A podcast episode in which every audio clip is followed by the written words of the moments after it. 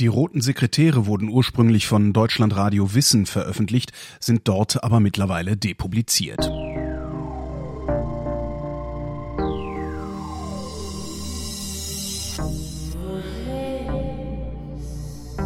Wer redet, ist nicht tot.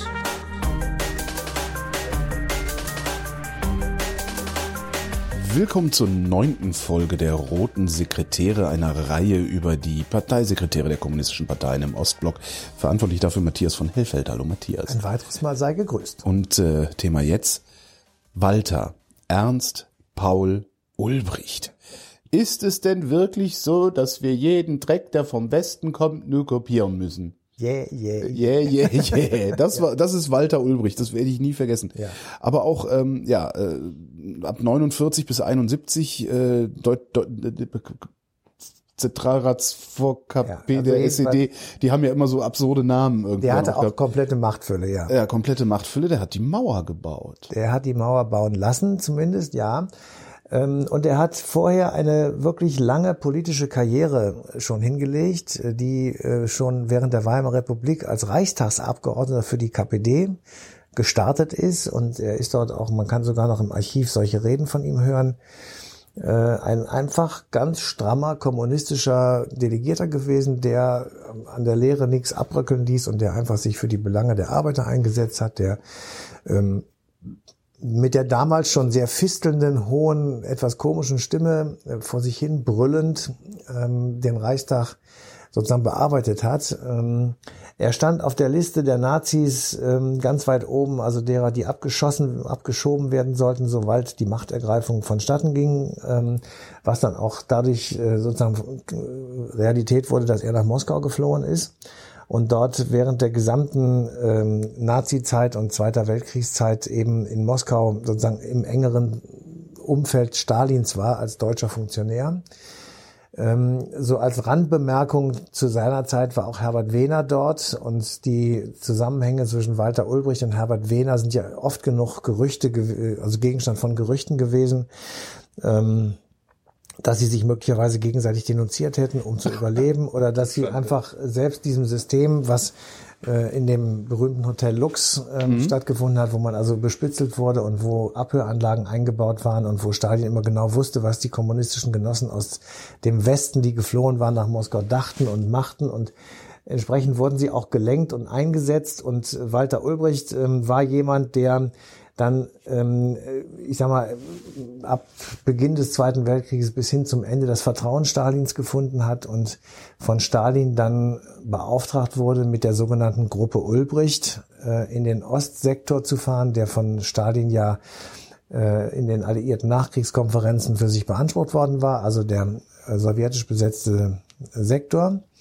Und ähm, Ulbricht sollte dort ein System aufbauen nach dem Vorbild eben der UdSSR. Ähm, Im Übrigen mit in seinem Gepäck war Wolfgang Leonhardt, der große Sachbuchautor, der später das Buch geschrieben hat, Der Kreml entlässt seine Kinder. Und der also diese Zeit wunderbar beschrieben hat und wie also Ulbricht sich voller Eifer daran gemacht hat, diesen Staat umzumodeln. Ja.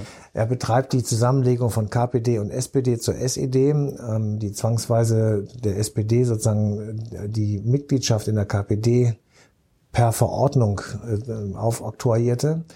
Er war derjenige, der die Bodenreform durchsetzte, der ähm, auf jeden Fall dafür sorgte eben, dass ähm, dieser Staat DDR dann später ab 1949 tatsächlich ein linientreuer, strammer Ja. Gefolgsstaat der UdSSR wurde.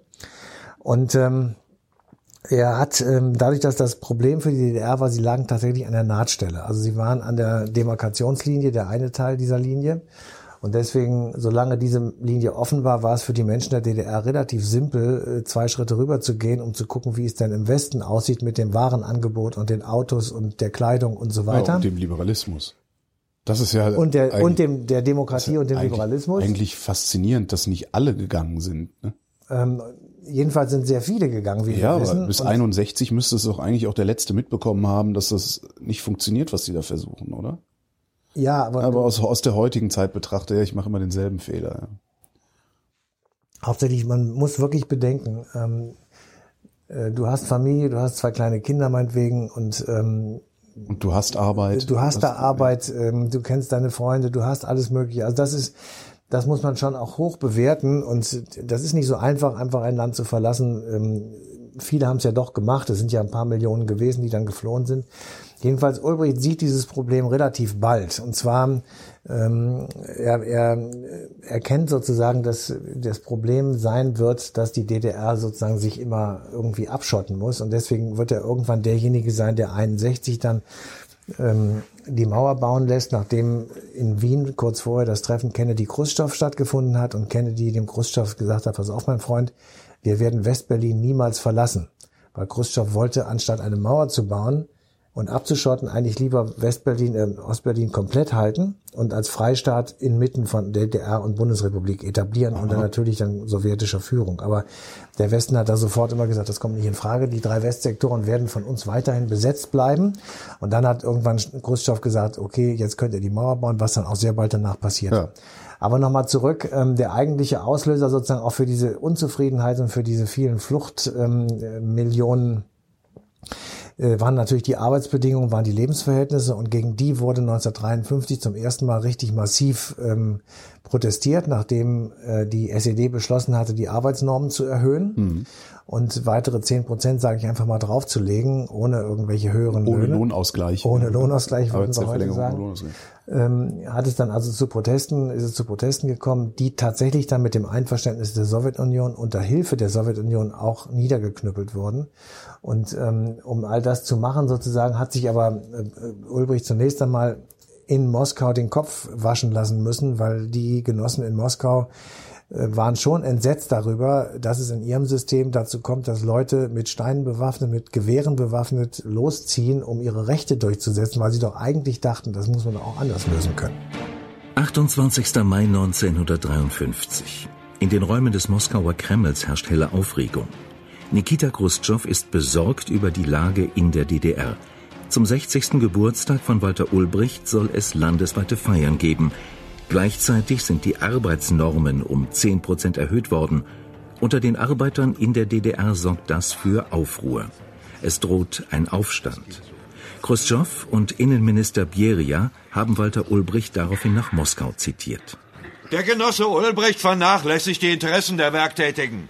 Was der Genosse Beria meint, ist die unübersehbare Tatsache, dass sich weite Teile des Volkes von den Entscheidungen des Zentralkomitees deiner Partei entfernt haben.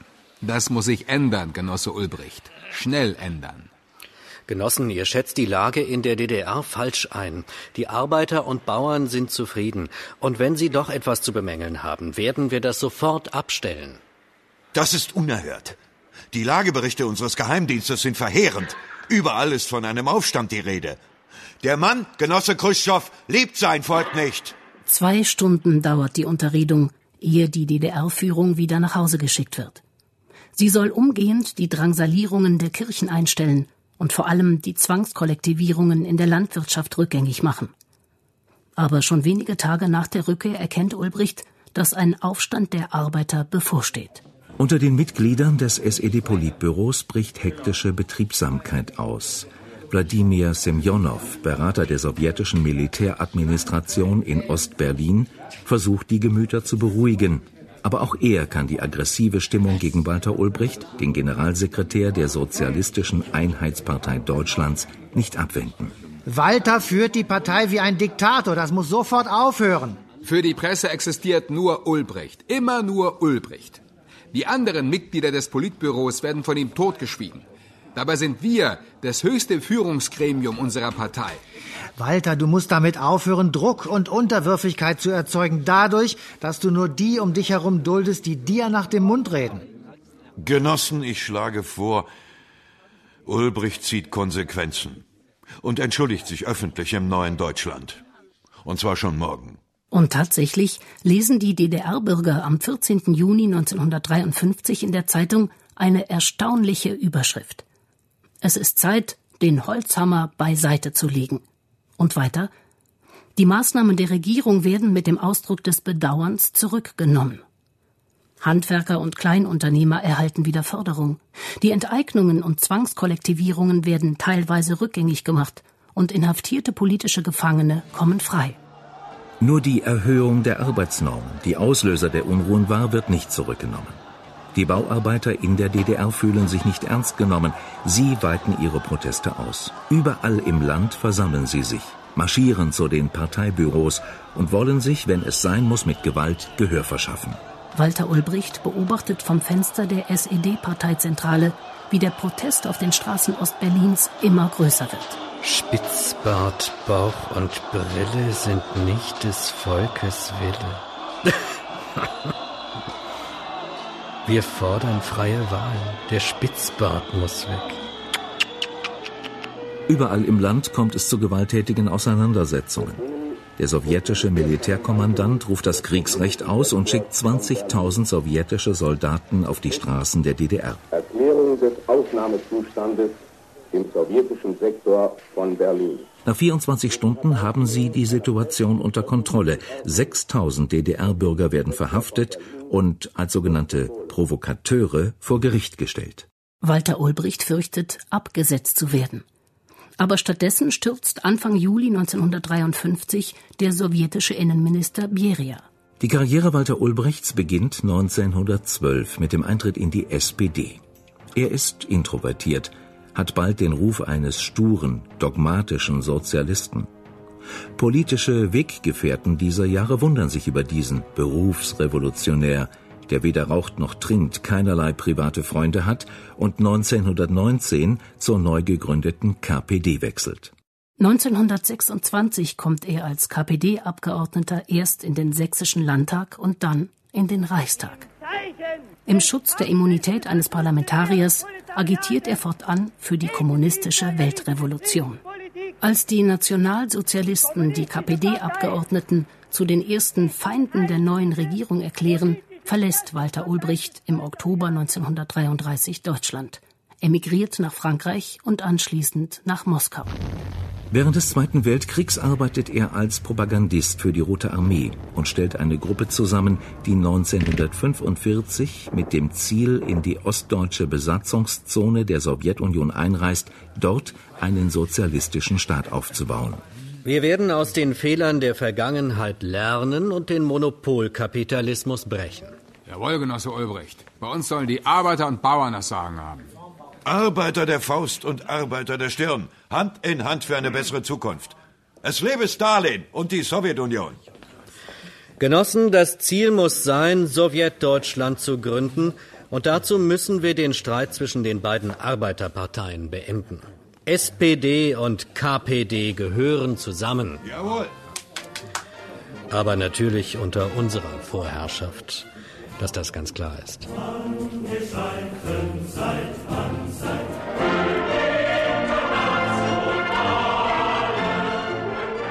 Am 22. April 1946 ist es soweit.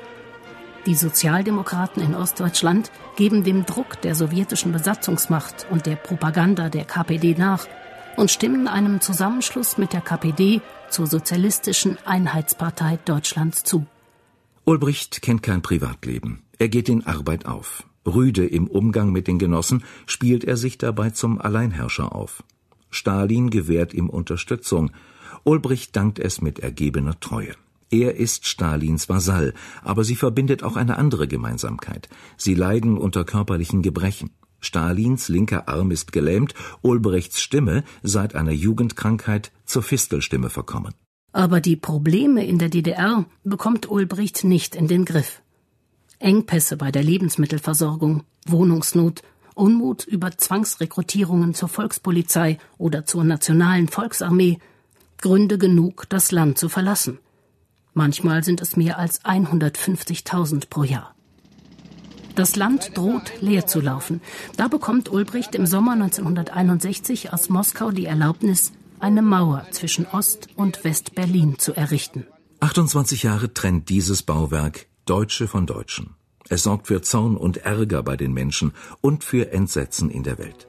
Walter Ulbricht regiert noch weitere zehn Jahre. Diktatorisch und unbelehrbar herrscht er über den politischen Apparat der DDR. Als der Unmut immer größer wird, will es die Ironie des Schicksals, dass Walter Ulbricht, der einstige Vasall Stalins, nun von Erich Honecker gestürzt wird. Jenem Mann, den er stets protegiert und der für ihn den Bau der Mauer organisiert hat.